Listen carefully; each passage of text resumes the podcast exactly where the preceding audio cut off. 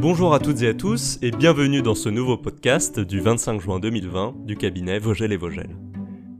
On s'arrête aujourd'hui sur le fait que la Cour d'appel de Paris valide à nouveau des refus d'agrément en distribution automobile en matière de sélection quantitative et en réparation en matière de sélection qualitative.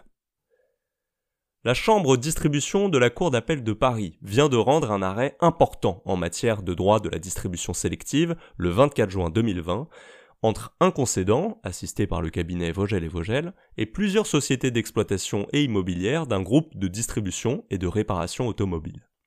L'arrêt tranche un certain nombre de questions qui se posent habituellement à l'issue des contrats de distribution, mais apporte surtout des éléments intéressants et novateurs sur le régime du refus d'agrément au sein d'un réseau de distribution sélective.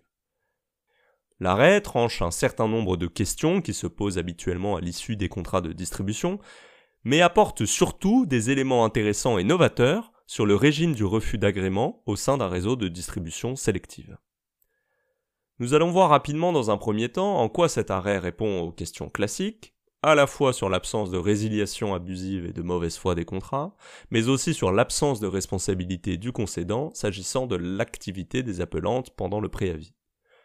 Nous verrons dans un second temps en quoi nous avons une absence de refus d'agrément fautif s'agissant des contrats de distribution et de réparation. Et commençons par les questions classiques, avec tout d'abord l'absence de résiliation abusive et de mauvaise foi des contrats. La Cour d'appel a rejeté l'ensemble des arguments des appelantes et repris les motifs adoptés par le tribunal de commerce, relevant qu'il n'est pas démontré que l'importateur aurait agi de mauvaise foi et de manière abusive en résiliant les contrats, que ce soit au regard de la fixation des objectifs, du respect des standards ou des investissements liés. Elle a également jugé qu'il n'était pas établi que le concédant aurait entretenu les appelantes dans l'espoir de la poursuite des relations. Aucune mauvaise foi ne pouvait donc être retenue. Enfin, s'agissant des reproches fondés sur le défaut d'assistance dans la cession du fonds de commerce et le détournement du fichier clientèle, la Cour a également relevé que ces éléments n'étaient pas démontrés.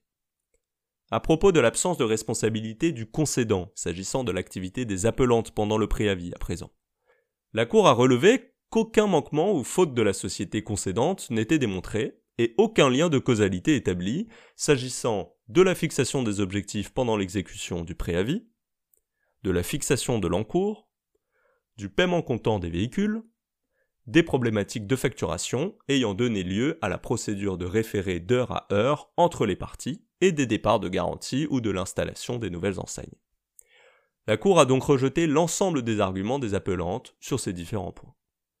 Ce qui nous intéresse le plus maintenant, c'est l'absence de refus d'agrément fautif s'agissant des contrats de distribution et de réparation.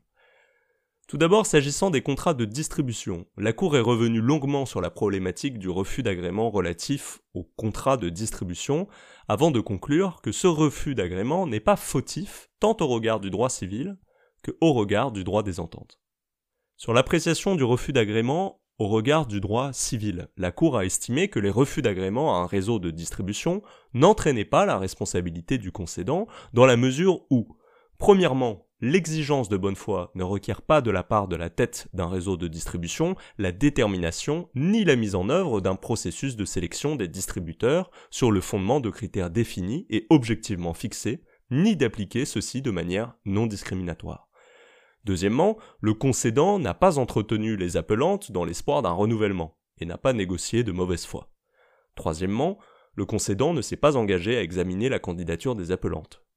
Et enfin, quatrièmement, la liberté contractuelle permettait au concédant de ne pas contracter un nouveau contrat de distribution. La décision et sa motivation sont dans le droit fil de la jurisprudence de la Cour de cassation et de précédents arrêts de la Chambre distribution de la Cour d'appel de Paris. Sur l'appréciation du refus d'agrément au regard du droit de la concurrence, le raisonnement suivi par la Cour d'appel est le suivant. Tout d'abord, le seul fait d'être membre d'un réseau de distribution ne vaut pas acquiescement tacite à une invitation unilatérale du fournisseur, d'autres indices devant montrer cet acquiescement. Ainsi, un refus d'agrément dans le cadre d'un contrat de distribution peut être un accord de volonté au sens du droit des ententes, en fonction des circonstances, ou un acte unilatéral ne relevant pas du droit des ententes. En l'espèce, selon la Cour, le nouveau distributeur avait nécessairement acquiescé à la politique de la tête de réseau de ne pas renouveler le contrat des sociétés appelantes, l'annonce de sa nomination ayant été faite avant l'expiration du préavis. Il s'agit donc d'un accord de volonté.